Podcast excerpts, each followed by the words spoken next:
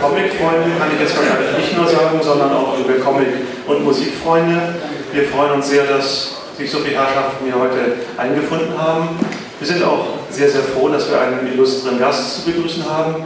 Aber erstmal müsste natürlich durch eine kleine äh, Durststrecke. Wir werden also noch eine kleine Einführung machen. Also. Ja, dann kann sich der Gast noch ein wenig schonen. Erstmal muss ich natürlich noch etwas über das Comic Festival sagen. Wie gesagt, ich freue mich sehr, dass ihr hier seid. Wenn ihr Interesse habt an britischen Comics, dann können wir euch sehr empfehlen, nachher um 19.30 Uhr euch im Amerika-Haus einzufinden. Dort findet ein Talking Panels, Panel statt, moderiert von Paul Gravett mit der Creme de la Creme der britischen Comic-Szene. Manche haben die heute auch schon als unsere Gäste gesehen. Ja, würde mich sehr freuen, wenn ihr euch da einfindet.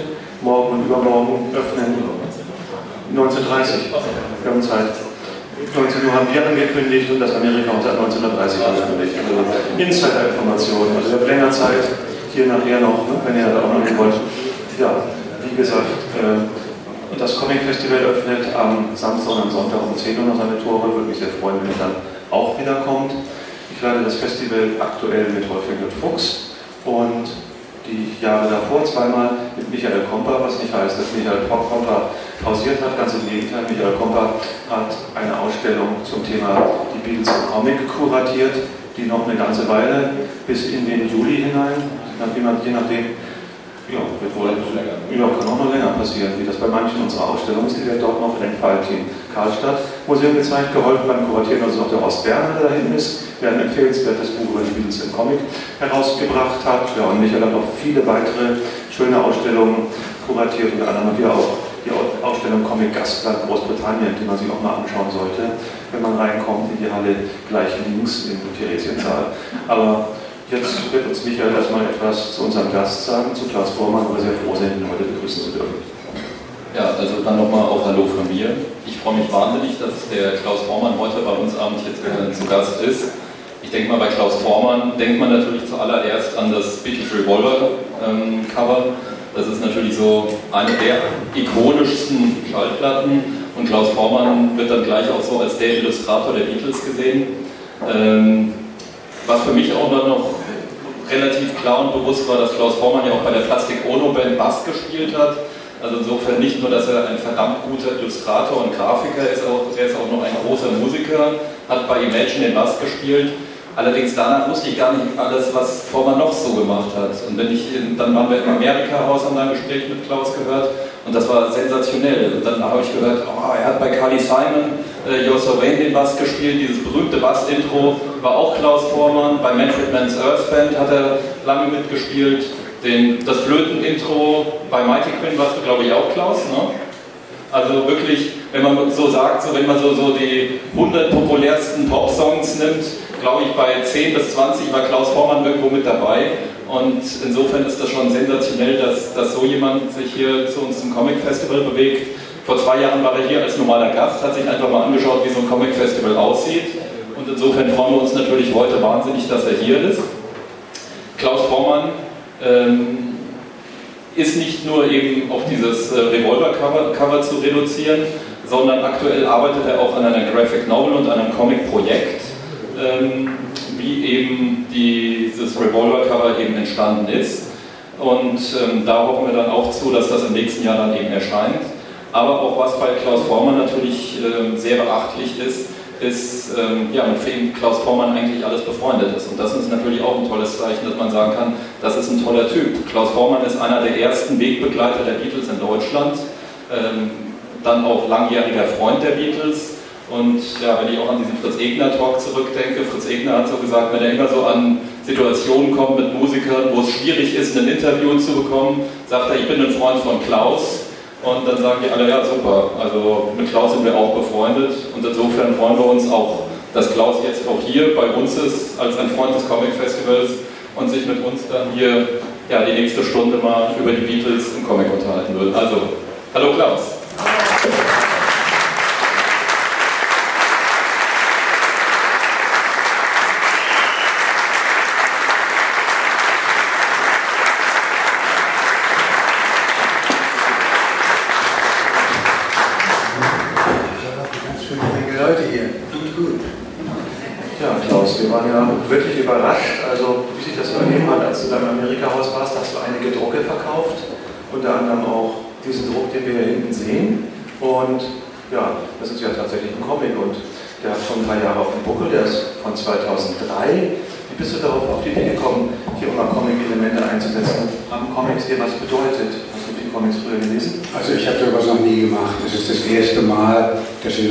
Versucht habe.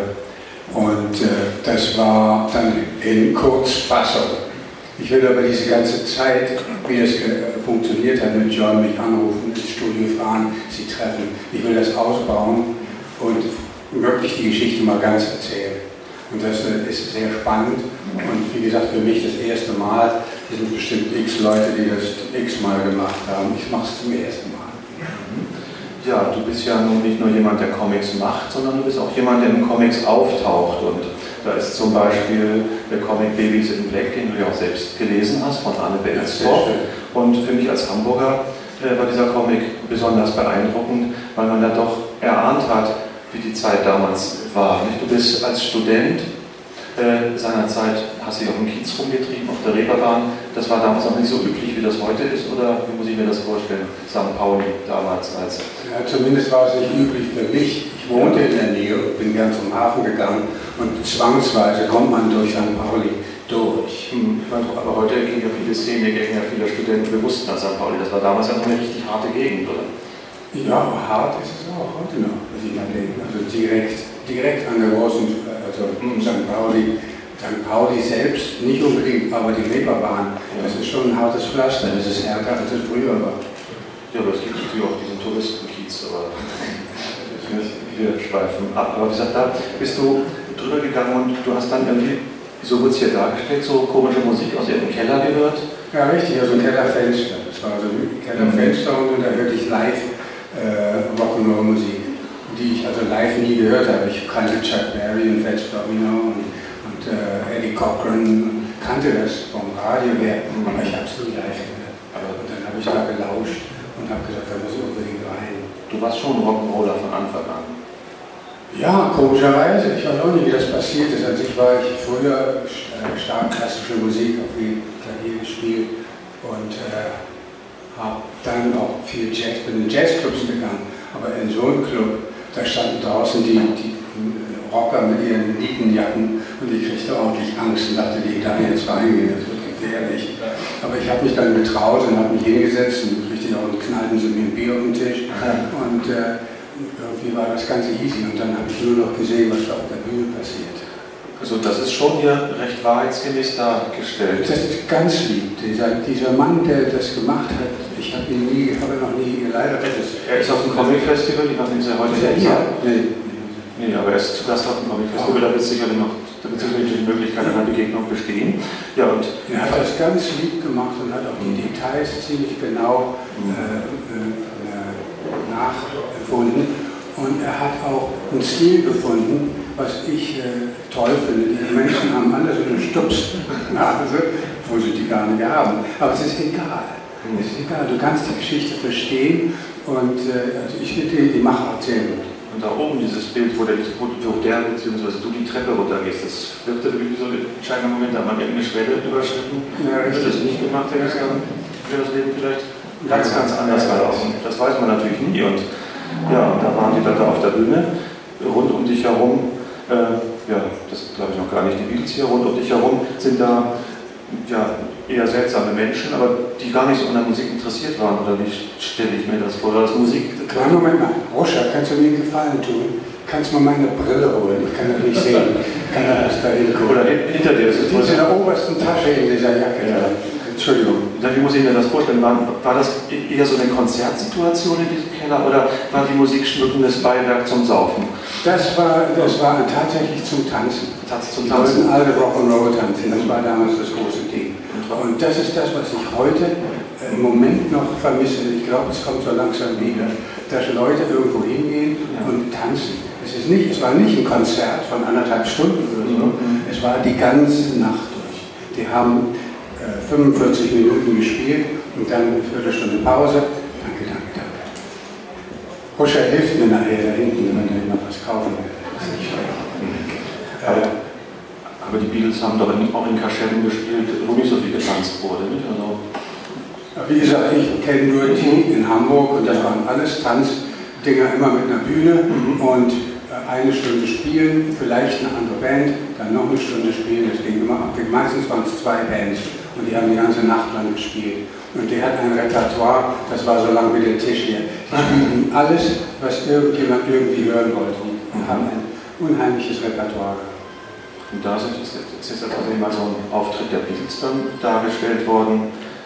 Stachen die schon zwischen den anderen Bands irgendwie besonders hervor oder sie fiel die schon durch eine, durch eine andere Qualität auf, die Beatles damals schon? Ich meine, du hast dich mit, mit denen ja irgendwie angefreundet. Die waren, waren die was Besonderes?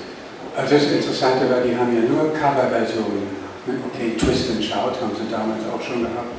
Oder Mr. Postman und die, die Shirelles-Nummern alles äh, Sachen, die sie liebten, haben dann ihre Version gemacht. Die haben, glaube ich, ein einziges selbst kombiniertes Stück mal gespielt, aber meistens alles nur Coverversionen und eben auch Sachen, die die Leute kannten.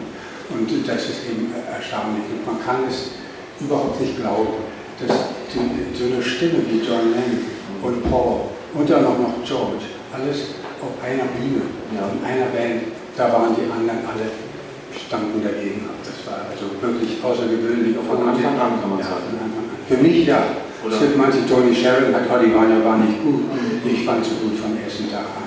Oder haben die aus Liverpool schon irgendwas mitgebracht? Oder es waren ja meist Formationen, die, die nicht aus Deutschland kamen, oder? die da aufgetreten sind. Also später war es zum größten Teil aus Liverpool. Fast alles Liverpool-Bands. Dann später kamen schottische Bands dazu und dann auch London-Bands, aber zum größten Teil Liverpool. Ob das Jerry Marston war oder, oder die Searchers. Oder, der Comic beschreibt das nun so, dass du so eine Art Vorreiter warst, dadurch, dass du diese Treppe runtergegangen bist, dass, dass du in den Keller gegangen bist und später hast du dann deine Freunde auch davon überredet, oder auch deine Freundin, ich glaube, damals war der Draht so eben zusammen, die Astrid Kirchherr, die, die, hast du auch davon überzeugt, die wäre wahrscheinlich sonst im Traum nicht dahin gegangen, nicht? In diese also so beschreibst du der Comic. Und das finde ich jetzt ganz interessant, dass, dass wir mit dir da mal drüber reden können. Was, was stimmt daran? Nee, das ist wirklich, wie ich schon gesagt habe, also, also die müssen alle Comic kaufen, das ist ja spitze. Aber genau die Geschichte so erzählt, wie es war, das finde ich ganz toll. Es war wirklich so, dass äh, alle Angst hatten, in diese Gegend überhaupt zu gehen, weil das war wirklich ein äh, ernsthaft böses Pflaster.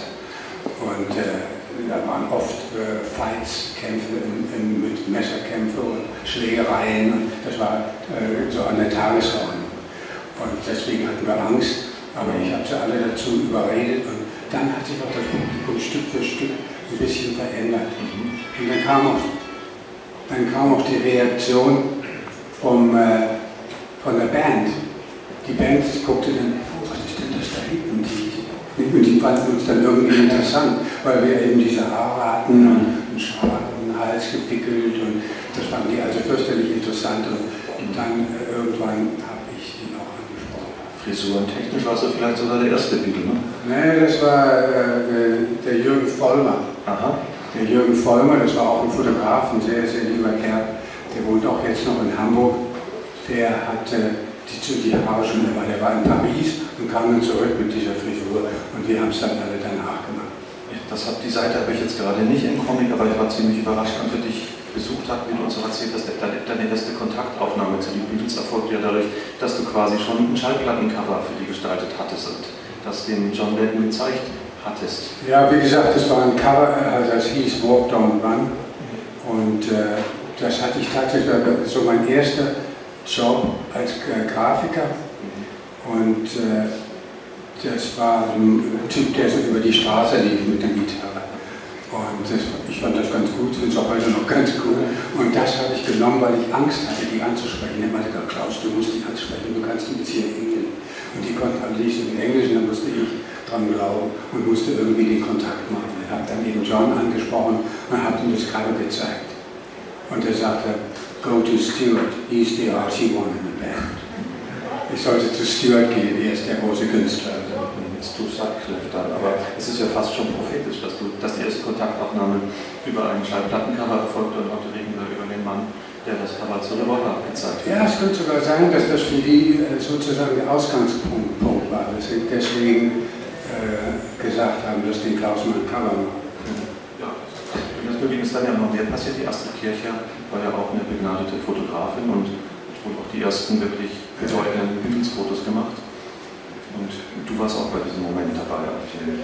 Das stimmt, glaube ich, nicht. Mhm. Dass ich, nein, bei den da warst du nicht dabei. Nicht dabei. Mhm. Aber dann hat die Astrid ja dann erzählt und das ist, hat sich wohl auch so zugetragen.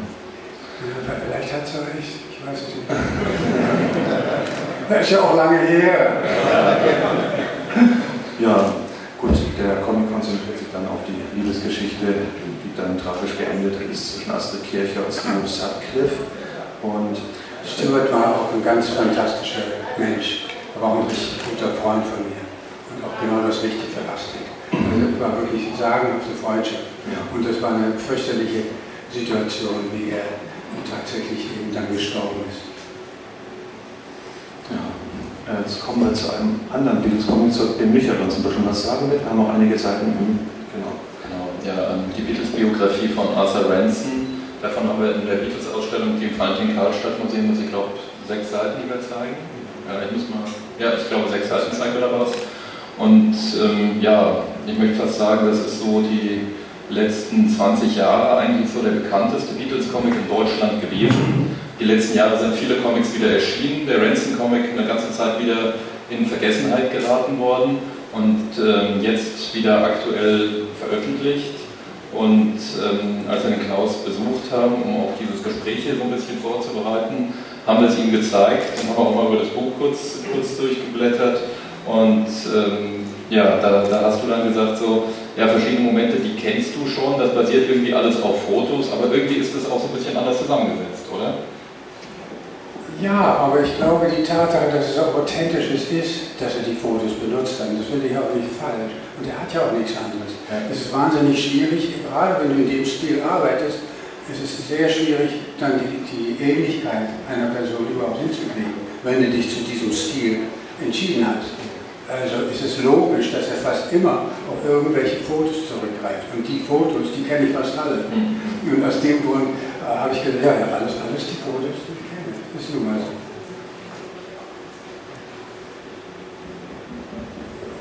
Atmosphäre ist einigermaßen eingefangen, obwohl das auf Fotos basiert ist. Ja. Vielleicht auch einmal, Michael hat ja viel Beatles-Comics sich angeschaut, ist vielleicht sogar einer der prächtigsten, obwohl er auf Farben verzichtete. Also es ist sicherlich, denke ich mal, so, so eine der umfangreichsten Biografien, also die von Anfang bis am Ende die, die Beatles sehr umfangreich begleiten. Ja, ihr dürft auch nicht vergessen, ich persönlich war natürlich nicht täglich dabei. Ich meine, ich habe sie vor der, vor der, bevor sie berühmt wurden, wirklich viel gesehen. Und dann habe ich sie sporadisch immer zwischendurch. Ich habe ein paar Konzerte gesehen, ich habe George mal besucht, ich war mal bei John und ab und zu immer mal. Aber was so wirklich abgelaufen ist von dem ganzen, äh, von dem ganzen Berühmtsein, da habe ich, äh, naja klar, ich habe mit, George und, und Ringo zusammen in der Wohnung gewohnt und habe da einiges mitgekriegt, wie die Kids da draußen standen. Und, man äh, den Peterwagen anrufen musste, damit man überhaupt zur Tür rauskam mit zwei, zwei äh, Ladungen voll mit Polizisten. Also das habe ich alles schon mitgekriegt. Aber so den ganzen Ablauf, da, da bin ich auch, sagen wir mal, wirklich überfragt. Ja. Wie war dann so diese, dieser Kontakt mit den Beatles über die Jahre? Hat, haben die Beatles sich dann irgendwo verändert durch diese Beatlemania, die dann gestartet hat, oder sind die als Menschen gleich geblieben? Ähm, wie, wie, wie, wie lief das so? Es ist eher so, dass wenn du plötzlich so berühmt bist und da draußen sind diese ganzen Kids, dann stehst du irgendwo aus so einem Sockel und das war ganz schwierig. Und die suchten immer irgendwelche Hilfe, die wollten irgendwelche Wärme, irgendwas, was direkt von jemandem kommt, der sie nicht auf diesen, das, deswegen war diese Freundschaft, die vorher passiert ist, denn Astrid zum Beispiel hat sich um die gekümmert und äh, hat sie in die Badewanne gesteckt, hat ihm was Vernünftiges zu essen gegeben, weil die noch wohnten die in so einem kleinen Loch. Das war einfach nur eine Besenkammer. Da stand ein Bett drin. Da mussten die drin kampieren. Und zum Teil waren sie eingeschlossen im Kaiserkeller. Die Band war unten eingeschlossen im Kaiserkeller und konnte, konnte gar nicht raus in der Nacht. Die war, war eingeschlossen, damit sie nicht rausgehen und sich besaufen. Oder, es war also grausame Zustände. War schmutzig und eklig. Und wir sind mit denen zur Ostsee gefahren oder sind mit ihnen ins Kino gegangen. Wir haben uns richtig um die gekümmert. Und die waren froh, dass sie so eine Art Heimatersatz hatten. Dadurch ist aber für dich ja auch dann irgendwie eine langfristige Freundschaft dann entstanden. Also wie du gesagt hast, also George Harrison, äh, im langen Kontakt äh, mit John Lennon hast du dann auch in der Plastic Ono Band gespielt. Wie, wie hat sich das entwickelt? Wie kamst du dann zur Plastic Ono Band? Ja, das war wieder was anderes. Denn wie gesagt, unsere Wege haben sich dann irgendwann getrennt. Die waren natürlich berühmt und sind in der ganzen Welt rumgetigert. Und ich habe bei Manfred Mann dann Bass gespielt. Und auch die ganze Zeit, äh, ich habe nicht den, den, den, Job gekriegt bei Manfred Mann oder bei den anderen Gruppen, die mich haben wollten, weil ich ein Freund von Beatles bin, sondern weil ich halt Bass spielen wollte. Und so ist das dann auch gewesen. Dann hat John gesagt, ach, wir machen jetzt so ein Pop der Klaus hat das da gespielt und das finde ich gut, das finde ich gut, lass ihn doch mal ins Studio kommen. Ne? Also allerdings der Anfang war ja das Toronto-Konzert. Das war das allererste, wo ich dann völlig out of the blue auf der Bühne stand mit Eric Clapton, mit, mit John und mit, mit Yoko und mit Alan White am Schlagzeug. Und das war natürlich ein Hammer. Und da fing es dann an und hat er gesagt, ja, seitdem war ich dann immer dabei bei seinen fast allen Solo-LPs. Ja, es gibt ja auch dieses Gerücht oder diese Anekdote, dass du kurz davor warst, Bachmann bei den Beatles zu werden, oder? Ja, das ist mehr eine Anekdote und auch mehr ein Witz. Die Wahrheit ist schon da. Wir waren alle ziemlich fertig. Es war Samstag, äh, nee, Sonntag früh, nach Samstagnacht. Haben sie bis in die frühen Morgenstunden gespielt. Es war schon hell, die Sonne schien schon und wir haben draußen gesessen auf so einer so eine Bank oder sowas haben wir gesessen. Und äh, Stuart war in dem Moment aus der Band ausgeschieden, weil er Kunst studieren wollte. Und äh, wir saßen alle auf der Bank und dann sagte ich so aus Quatsch, Mensch, John, dann, dann könnte ich doch Bass spielen. Und dann sagte er, tut mir leid, Klaus, aber Paul hat sich wohl den Bass gekauft. das ist der falsche. Hättest einen Tag früher kommen müssen, ne? ja, dann kommen wir vielleicht etwas zurück zu unserem Konzept. Es geht um einen anderen fünften Beatle, aber es gibt ja so viele fünfte Beatles, ne? also natürlich mehr als, als vier Beatles, davon gibt es Ja, ich bin die Nummer 13. Echt? Dann haben wir da mal meine Liste gemacht. Ja, Brian, Brian Epstein Story ist vor einer Weile als prächtig gezeichnetes Comic-Album rausgekommen. Du selbst hast gesagt, ja, der, der zeichnet toll, aber die Beatles selbst, die trifft da eigentlich nicht so gut, ne? oder? Aber es ist auch eine, eigentlich eine ähnliche Situation. Das ist jetzt zwar nicht in Hamburg, aber es wird auch irgendwie gezeigt, wie dieser Brian Epstein eben durch Liverpool streucht und auch mit einmal in so einem komischen Kellerclub landet und, und schwer fasziniert ist in der Musik. Und ich glaube, der war nun gar kein Rock'n'Roller, wenn ich den Comic glauben kann. Ich weiß nicht, ob man den Comic glauben kann, das war ja auch wohl eher, eher ein Jazzmensch, der sich dann auch quasi, ne, der hat sich für mich den Comic glauben kann, ja nicht nur in die Musik verliebt, sondern auch in die Jungs. Ne? Also erstmal zum Comic, ich finde das also sehr stimmungsvoll sehr, sehr gut gemacht. Das finde ich also echt schön. Also alle Achtung. Da kann man nichts gegen sagen. Aber was ich, und ich meine, ich habe ja jetzt genau das gleiche Problem, ich will ja jetzt meinen eigenen Comic da machen und möchte gerne auch die Buben irgendwann mal zeigen. Aber ich mag es nicht, wenn, wenn die irgendwie gar nicht aussehen wie die Personen. Mhm. Das finde ich dann irgendwie schwierig. Ich werde mein Bestes geben. Ich fand, ich fand auch, sie waren nicht so präsent in den Comic in seinem. Das ist richtig, ich glaube, Ringo kommt überhaupt nicht vor. Wenn man sich mal das Buch anguckt, Bremer kommt echt nicht vor in dem Buch. Hast du den Brian Epstein kennengelernt? Ja klar, viel sogar, sehr viel. Ja. Fandest du den getroffen in dieser Erzählung? Äh, erstens mal, dass er schwul ist, das ist schon mal klar. Und dass er auch mit, mit, mit so Matrosen rumgemacht hat und sich halt von irgendwelchen Leuten Buben hat kommen lassen und so. Das ist auch schon, äh, sagen wir mal, wahr. Und er war sehr witzig, sehr geistreich wir hatten oft tolle Sachen, wie zum Beispiel, ich weiß nicht, ob ihr das kennt, da gibt es zwei Filme, die Roh meint. Der eine ist von Kenneth Loach, ein schwarz-weißer Film. Da geht es darum, wenn ein Atomkrieg kommen würde. Hast du den mal gesehen? Ja, toller Film. Und sowas hat er gemacht. Er hat die Filme reingeholt, hat so in seinem, in seinem Haus die Kamera aufgestellt. Dann haben wir alle uns diese Filme angeguckt, die manchmal also wirklich uns fertig gemacht haben weil wirklich gute Filme waren. Jadarowski war auch einer seiner Freunde, die kennen wenige. Das ist ein, äh, ich glaube, ein polnischer, polnischer Regisseur, der wunderbare Filme gemacht hat. Der Comic unterstellt jetzt auch, dass der Breitenstein wohl speziell an John einen Namen gefressen. Ja, ja, hatte er auch, aber ich glaube, John hat das auch an sich abblitzen lassen. Fand das vielleicht auch ganz nett, mit ihm so rumzukokettieren, aber viel weiter ist es wohl nicht gegangen. Und dann haben die auch solche Gespräche, kann ich mir durchaus vorstellen.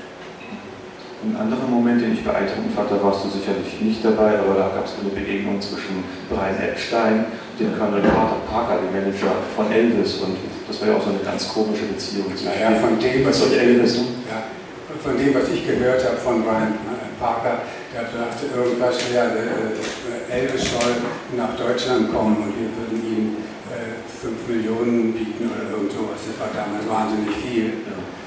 Und er sagte, ja, und was kriegt Elvis?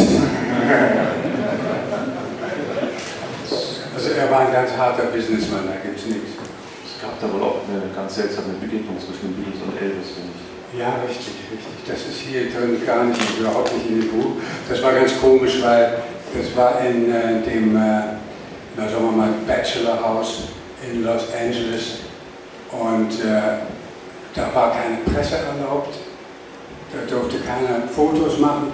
Es existiert keinerlei Dokument von dieser Sache. Und ich weiß nicht, ob das hinten ausliegt. Ich habe eins, da spielte Ringo Pool und er schießt so auf die Kugel und der Elvis steht hinter ihm und sagt, don't hit the black one. That's the white one, you have to play the white ball. Und er sagt Ringo, I'm just lining up the shot. Wenn du die äh, wie gesagt, wir haben da ganz mühsam recherchiert und wollten an sich eine ganze Story daraus machen, was damals bei diesem Treffen passiert ist. Ja, äh, Elvis hat da gesessen und spielte die, ganze Zeit Bass, der stand sogar so gut wie gar nicht auf. Und John, also das Schönste ist die Begegnung, als es erst, erst reinkam. Und das soll tatsächlich so gelaufen sein. Da stand auf der einen Seite standen die ganzen Liverpool-Leute, so ganz dünn und schwach und auf der anderen Seite stand die ganze Elvis-Entourage. Und das waren, das waren so lauter Leute mit, mit, mit zum Teil Pistolen in der Tasche und das, also sehr, sehr beängstigender Haufen. Und äh, das war, keiner sagte Wort, die standen sich alle so gegen Und irgendwann kam dann John mit seiner Clouseau-Stimme diese französische Peter Sellers Filme, wo er Clouseau spielt. Und er ging auf Elvis sagte, You must be Elvis. Messerscharf kombiniert. Aber der, hatte, der, der Elvis hatte keinen Humor, der war überhaupt nicht witzig und konnte das überhaupt nicht gut finden. Er war sehr, sehr eifersüchtig, weil die Band ihm tatsächlich den Rang abgelaufen hatte. Doch nicht, der den Krach macht. Ähm, ja, das war die Sache mit Elvis und wir haben ja noch einen anderen interessanten Comic im Angebot, der in Deutschland noch nicht veröffentlicht wurde. Den hast du, haben wir, glaube ich, bei dir vergessen neulich. Den kannst du auch behalten. Oh. wir wollen dich ja jetzt ein bisschen für die Comic-Szene anfixen. Ja. Also was mich bei dem Ding so fasziniert, ist die Texte. Das ist echt, da sind so liebe Sachen drin gesagt. Nicht die Bilder, die denkst, oh ja, komm, hier, hey. Dann habe ich mehr da reingeguckt und mehr und fand das plötzlich richtig gut. Nee, also das ist, finde ich, auch eine schöne Sache. Eben der Autor, das es gemacht hat, der Mauri Kunas, ist ein Finne, der halt der Kinderbuchautor in Finnland ist, sehr populär ist, aber eben auch ein ganz großer Beatles-Fan ist und insofern gesagt hat, eigentlich sein Wunsch ist halt mal was über die Beatles, eine Biografie zu machen. Der hat die Texte auch und der hat da wirklich lange recherchiert und hat auch die Texte alles geschrieben und hat das alles recherchiert und dort nachgearbeitet. Ja, und ich finde find auch, dass er das sehr gut, kurz und knapp, eigentlich so immer so auf einer Seite, eigentlich ganz schön viel äh, aus der Beatles-Biografie ja, Manche Sachen überzieht er zum Beispiel. Äh, mit, den, mit den französischen Ex äh, Existenzialisten, ne, wo ich irgendwie da sage, also wir sind französische Existenzialisten, wir mögen französische Literatur und French Fries und sowas. Ne? nee, das finde ich aber auch gut, weil äh, hier was, was war das, muss ich sagen, vergessen. Was er so überzieht. Ne? Was er so überzieht. Nein, ich meine, die, Texte, dass ein äh, Norweger diese ganzen Slangs drauf hatte, das fand ich gerade so interessant. Dass er eben tatsächlich den, den ah ja, wie heißt es denn, die, die, die, die, ähm, Tante von, von John? Tante Minnie. Tante Minnie, das ist eine sophisticated Person, die sagt ein paar Sachen, die sind einfach zu überzogen. Die hätte so nicht reagiert. Die war nicht so bullig oder was. Das war einfach eine sophisticated Person. Das hat mich ein bisschen gestört. Aber ansonsten finde ich da echt viele, viele gute Sachen drin. Dann hoffen wir, dass auch ein deutscher Comicverleger sich dem Thema mal annimmt, diesem Buch. Aber jetzt kommen wir zu einem anderen Buch, dem sich ein deutscher Comicverleger wieder angenommen hat. Sehr, sehr schöner Übergang. In der Hamburger Morgenpost wann war es? Ende der, Ende der 80er, Hartmut ist da? Genau, es steht hier, 85, also Mitte der 80er Jahre. Ich war da noch in Hamburg, da ist äh, Tag für Tag ein Comicstrip erschienen, der ja, aus sehr wenig Bildern besteht, aus sehr viel Texten, liebevoll gelettert, äh, erzählt er die Geschichte der Beatles und äh, irgendwie auch in, in komischer Reihenfolge und ja, der Hartmut Becker ist in den Besitz gekommen, all dieser Zeitungsstrips, das sind gar nicht so wenig, 800, hm, oder? Knapp 400, also 300, Knapp daneben, also knapp 400. und, aber immer noch viel. Ja. Todesmotiviert ist, liegt mittlerweile die Zustimmung der Hamburger Morgenpost vor. Also die Hamburger Morgenpost hat überhaupt kein, kein Recht, keine Rechte mehr daran. Aha. Ähm, der Autor ist unbekannt, das muss ein Grafiker sein.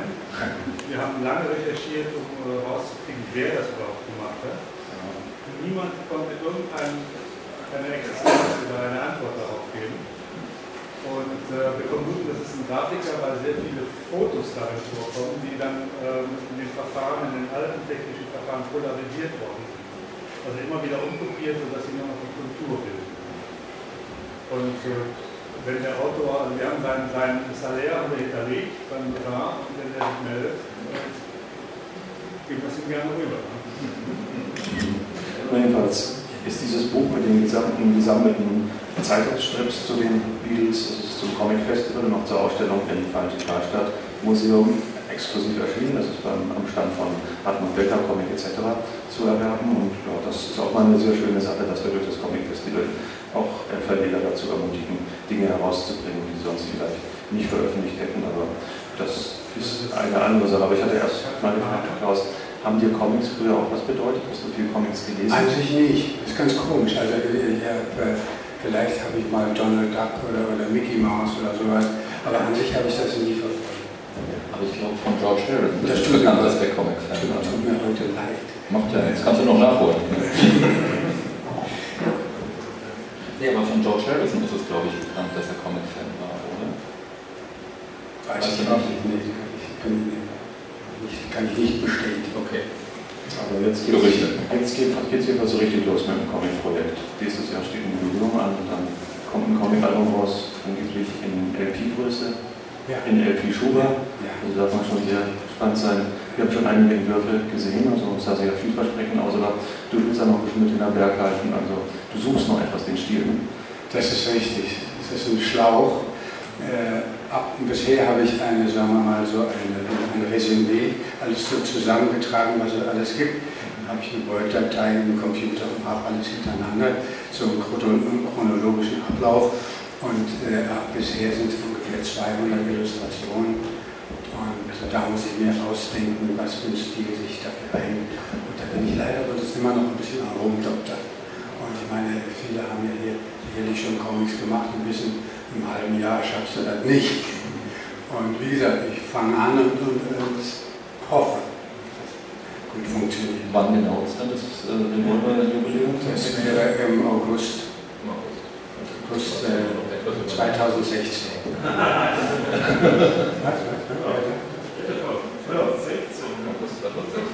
Ja, ja. Nächstes Jahr, ja. 2016. Grammy 66 bekommen. Ja. Also rausgekommen ist es, ja, okay.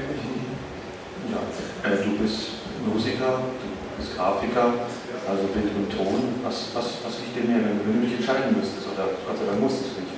Ja, das hängt von der Situation ab. Es gibt so viele Varianten. Ich bin so froh, dass ich hier bin. Ich wohne im Starnberger See und habe meine Familie und sehe meine Kinder. Und mit der Musik ist es dann hier ein bisschen schwer. Ich bin auch mittlerweile schon 77 Jahre alt. Da denke ich, äh, muss das jetzt sein, diese Musik. Und die Grafik war schon immer da. Und okay, wenn du vom Herzen sprichst, dann würde ich schon gerne da auf der Bühne stehen und spielen. Aber irgendwann ist einfach Schluss. Ich finde wie ich schon gesagt habe, ich finde es toll, wenn die Stones da draußen sind und machen dann immer noch, und es macht ihnen Spaß. Und das ist auch toll. Das macht schon Spaß. Aber wie gesagt, ich mache die Grafik und bin auch sehr zufrieden. Ich mache gerne noch äh, Aufträge. Äh, Leute rufen mich an. Jetzt hat zum Beispiel die Firma Höfner, weil wir in Borgen-Kartenbad solche Sachen passieren. Dann sagen sie, sie möchten gerne, dass ich so etwas ganz weiß unter dem mache. Oder soll ich im Stile von Dings da irgendwas mehr ausdenken. Und da denke ich mir schon was aus. Ja, und manchmal ruft doch einfach mal Yoko Ono so an. Da ja.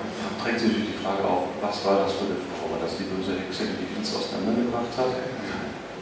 Überhaupt nicht, überhaupt nicht. Erstes Mal, was viele gar nicht wissen, ist, die war ja schon eine berühmte Frau in ihrer Szene, bevor sie überhaupt John getroffen hat. Und sie ist eine sehr geistreiche Person. Sie kann sehr äh, verletzend sein und sehr uncool, was die Presse angeht oder Öffentlichkeit. Aber wenn du sie hier irgendein Gespräch oder so hast, dann ist das eine begeisterungsfähige, intelligente, witzige Frau. Und ich habe sie sehr, sehr gerne, auch heute noch. Und wenn sie mich dann anruft, wenn sie mal da ist oder zum Geburtstag, zu ihrem 80. Wie alt ist die denn jetzt eigentlich? Sie ist ja bald 85 oder was ist das? John Lennon ist noch. John Lennon ist 70 geworden. Oh, oder wird schon der schon 75. 75. 75. 75. 75.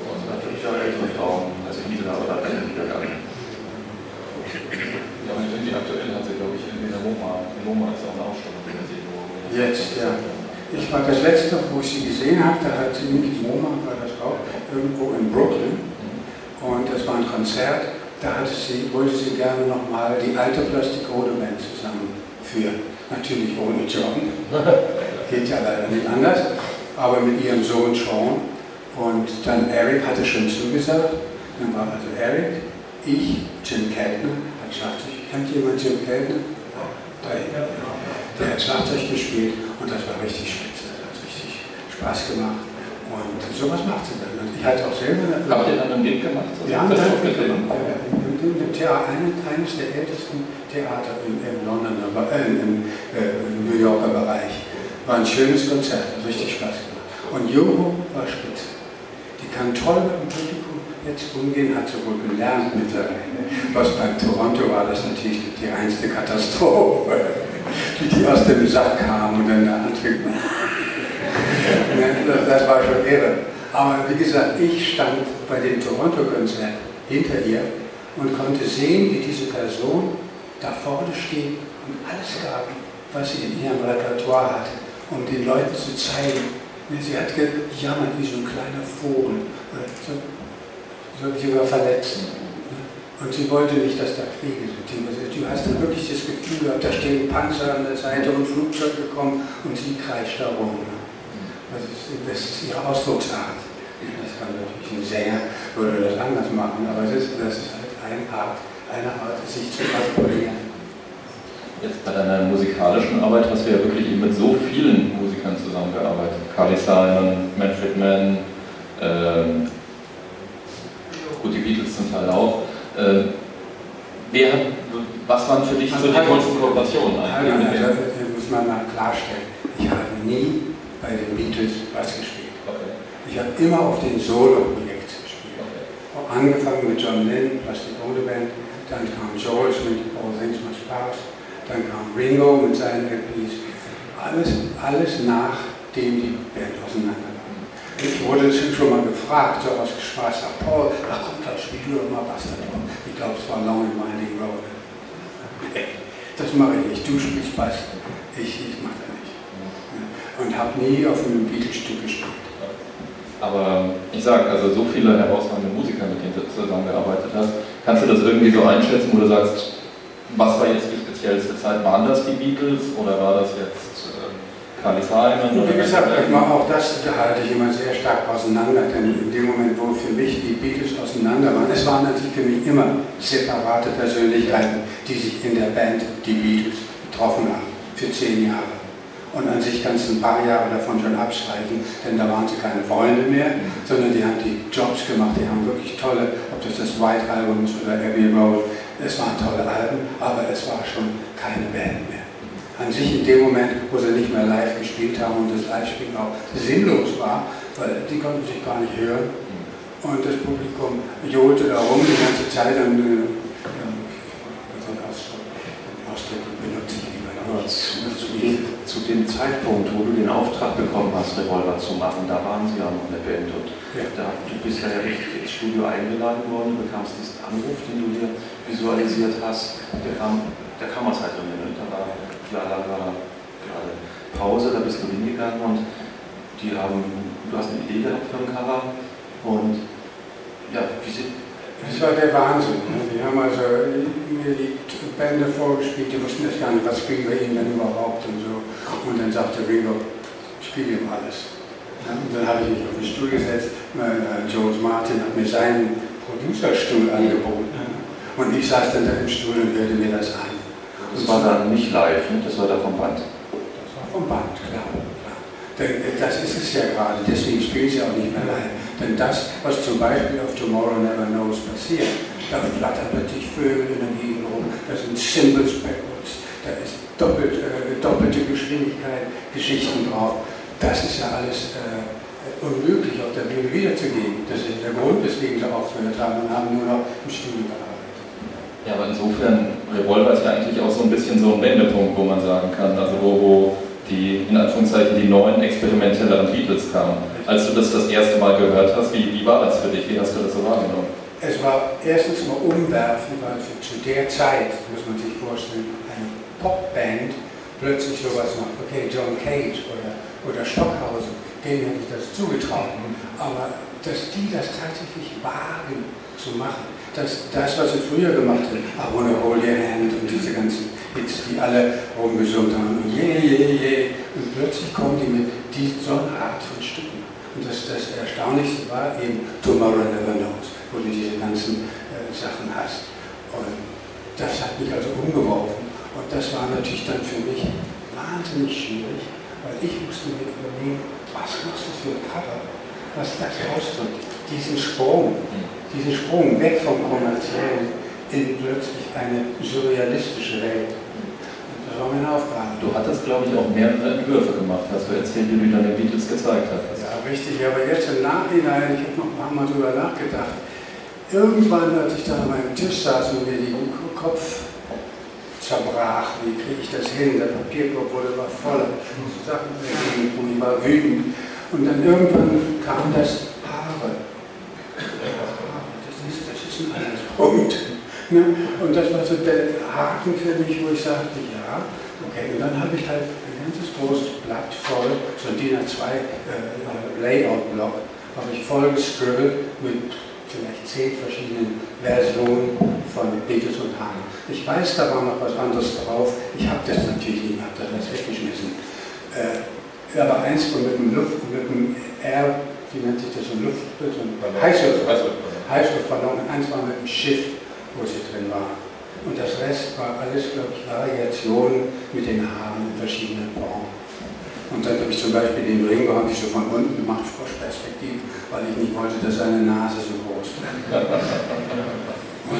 der, ja, der, der George, den du später oder damals auch Stammlisten standst, der ist ja eigentlich am schwersten gefallen, ihn wirklich genau zu treffen. Ich weiß nicht, wer das mal versucht hat, George Harrison ein Porträt zu machen. Schön. Ich habe versucht und versucht und wurde schon wieder wütend. Und irgendwann habe ich dann eine Zeitschrift gesehen, da waren Bilder drin und zufälligerweise waren die auch gleich noch in der richtigen Größe. Und dann habe ich einfach die Augen ausgeschnitten und die Munter draufgelegt und guckte mir das an, so, ja, sieht ja ein bisschen äh, spooky aus. Nicht so ganz. Aber ich fand das irgendwie interessant und habe das dann auch so gelassen bei diesem ersten Treffen damals, äh, da waren tatsächlich alle vier Beatles da und wie sind die damals miteinander umgegangen? War da schon klar zwei Chefs und zwei, die auch unbedingt mitmachen wollten? Nö, in dem Fall nicht. Ich würde mal sagen, das war voll ebenbürtig. Es ist auch wahnsinnig schwierig. Ich weiß ja, dass die Leute sich immer streiten, wer war der Chef in der Band. An sich war John immer der Chef in der Band, wenn man es mal so sieht. Aber Paul, der, der nach außen eben wirklich die tragende Person war. Und das finde ich auch richtig so. Und warum soll ich Paul denn vorne den Macker machen und die Leute ansprechen und, und, und John bleibt im Hintergrund. Und George war unterbuttert auch noch zu der Zeit. Da fing es gerade an, dass er den erkannt und auf der LP sind ja auch schon Stücke und später kam ja dann immer mehr von George dazu, der wirklich ein begnadeter Musiker war. Ja, hast du zuletzt vor einem richtig großen Publikum live gespielt? Wie? Ja, das ja, groß war auch das mit Yoko, mit der Band mhm. in äh, New York. Das war das letzte. Wann war das? Ja, war vor fünf Jahren. Vor fünf Jahren. Also da war sie noch nicht 80, das weiß ich noch. Ja. Sie hatte auch eine tolle neue Plastikornament, die war richtig gut, mit so einer kleinen japanischen Schlagzeugerin. Mhm. Gut Schlagzeug richtig gute Band. Und der Sean hat auch Talent, er ist, weiß Gott, kein zweiter John Lennon, aber er hat bestimmte Qualitäten. Hat eine sehr geschulte Stimme, aber die Stimmlage und so hat nichts mit John Lennon. Und wenn der richtige Anruf kommt, wird man dich dann auch wieder live erleben können? Könnte sein, könnte sein. Das fehlt schon, oder? Oder man hat es gehabt und freut sich. Dass, hm. Tja, aber wer soll denn anrufen? Nur kurz um 85. Ja, Zum 90. Oder zum 90. ja, könnten wir eigentlich unserem Publikum noch die Gelegenheit geben, zwei, drei Fragen zu stellen. Möchte jemand etwas wissen? Ja, da hinten bitte. Die Frage, wie ist der Kontakt jetzt zu Eric? Wie der Kontakt zu Eric Clapton ist? Achso, im Moment nicht so, so doll, würde ich mal sagen. Letzte Mal, als ich ihn gesehen habe, das war in, äh, in New York. Aber, nicht, dass ich täglich, ich habe nie, an sich nie selber den Kontakt gesucht. Mit George war das natürlich, weil der rief mich immer an, wenn er irgendwo in der Nähe war. Wenn er in, äh, in der Schweiz war und wenn es ihm dann halt nachher gesundheitlich schlechter ging, dann sagt er, komm doch mal äh, zu mir nach Österreich, zu Gerhard Berger in sein Haus und sowas. Ja? Aber so generell, okay, Paul hat mich eingeladen, als ich diese Silent Journey gemacht habe, hat mich eingeladen, dass ich zu ihm in sein Studio komme, in The Mill, und dann habe ich da im, im, Studio mit ihm zusammengearbeitet, war ein toller Tag, wir haben viel Spaß gehabt. Aber es ist nicht so, dass ich ihn nächste Woche wieder anrufe und sage, wann sehen wir uns wieder oder so. Die haben einen ganz anderen Lebensstil und ich lebe ganz zurückgezogen in meiner Wohnung und, und habe meine Grafik und das ist auch alles wunderbar. Und wenn sich mal irgendwas ergibt, dass Ringo da ist und er ruft mich an, sagt, komm zum Konzert, dann gehe ich auch in den, wie heißt es denn, der, äh, Zirkus Krone, Zirkus Krone und dann treffen wir ihn, dann kommt die Ruscher mit und er ist ganz begeistert und sagt, oh, Ruscher Lieder, das sieht doch gut aus. ja, deine Kinder haben ja auch so ein bisschen dein Erbe angetreten. Die Ruscher macht Kunst und dein Sohn macht Musik, ne? Nein, mein Sohn macht auch Kunst und zwar sehr, sehr gut. Und die Tochter macht auch Musik? Nein, das macht sie nicht. Sie spielt ein bisschen Klavier. Aber da ist es geht schon weiter in der Familie. Ich habe die Kinder nie dazu gedrängt, irgendwas zu machen. Das hat auch ewig gedauert, bis die überhaupt wussten, dass ich, dass ich bekannt bin. Das haben die gar nicht mitgekriegt. Ja, eine interessante Frage wäre auch noch, wo ist heute eigentlich das, das, das Originalartwork vom Cover zu Jerome? Das Nein, nein, die, die das Originalzeichnung von dem Deine Originalzeichnung. Das Original von dem, das hängt hier. Das hängt hier, das hängt in der Beatles-Ausstellung. Ja. ja, aber das Original des, des Covers, des LP. Das Original Revolver-Cover, das hat ja auch jemand sehr Prominentes bei sich im Wohnzimmer hängen, glaube ich. Ne? Richtig, das ist Joe Walsh. Also nach dem, was er sagt, hat er das Ding gekauft, was ich ihm leider nicht abnehme. Und er hätte es für 1500 äh, Dollar hätte er das gekauft in einem Laden. Den Laden gibt es natürlich nicht mehr. oh, okay, da hängt es halt. Ja, und dann. Noch eine Frage? Publikumsfrage? Horst, ja, ich hätte ganz gerne eine Frage gestellt. Ich habe vor zwei oder drei Tagen im Internet gelesen, dass Ringo Starr sagte, einer der intensivsten äh, Erlebnisse, die er hatte im Aufnahmestudio, war die mit Klaus Vormann und mit John Lennon für die erste Plastic Ono Band Aufnahme. Wie war denn die Atmosphäre damals? Ich fand die Aussage sehr interessant. Ja, also John ist ein, für mich ein begnadeter Rhythmusgitarrist. wirklich toll. Und die hatten die ganzen Stücke geschrieben und wir waren im Studio. Und mit Ringo zusammenzuspielen ist einfach Magie. Es kann viele Leute denken, ja, der kann ja gar nicht richtig spielen der kann ja keine Parallel oder was der Teufel, was die alles für Tricks oder äh, er hat einen tollen Stil zu spielen und er kann den ganzen Tag da sitzen. Das macht er den ganzen Tag, ohne aufzuhören. Und so ist auch das entstanden. Wir, fangen, wir fingen einfach irgendwie an, tippte irgendwas auf die Gitarre und wir spielten weiter. Also ich finde sogar am erstaunlichsten die Yoko Ono, die hat ja zur gleichen Zeit ihre Plastik Band LP gemacht, ist ein Stück drauf, das heißt Why Not? Das solltet ihr euch mal anhören. Das ist ganz leise und sie jammert nur so ganz leise, so kleine Geräusche und tinkelt so auf der Gitarre rum und. Und ich, boom, boom. so, so mit boom, vielleicht mal zwischendurch. Aber das ist die Magie dieser Arbeit. Und da fühlt man sich so wohl, da bist du wie auf einem anderen Planeten. Du bist gar nicht mehr da, du spielst einfach. Und so war es auch mit den Stücken, die der John geschrieben hat, die waren meistens sehr einfach. Und dann hat er die Texte groß ausgedruckt, so in Schrift ungefähr so groß, damit wir auch ja wussten, was er wirklich sagt. Und dann haben wir unter, unter diese Schrift haben wir darunter geschrieben, Nach C, nach F, C-Moll aber der uns drunter geschrieben und haben dementsprechend dann auch gespielt. Das meistens erster oder zweiter Take. Da haben wir nicht lange rumgefummelt, das ging also ganz easy von der Bühne. Jetzt haben wir natürlich sehr viel über die Beatles geredet und oft hört man so die Aussage, damals war die Musik so richtig gut und heute ist ja alles nur noch Elektronik.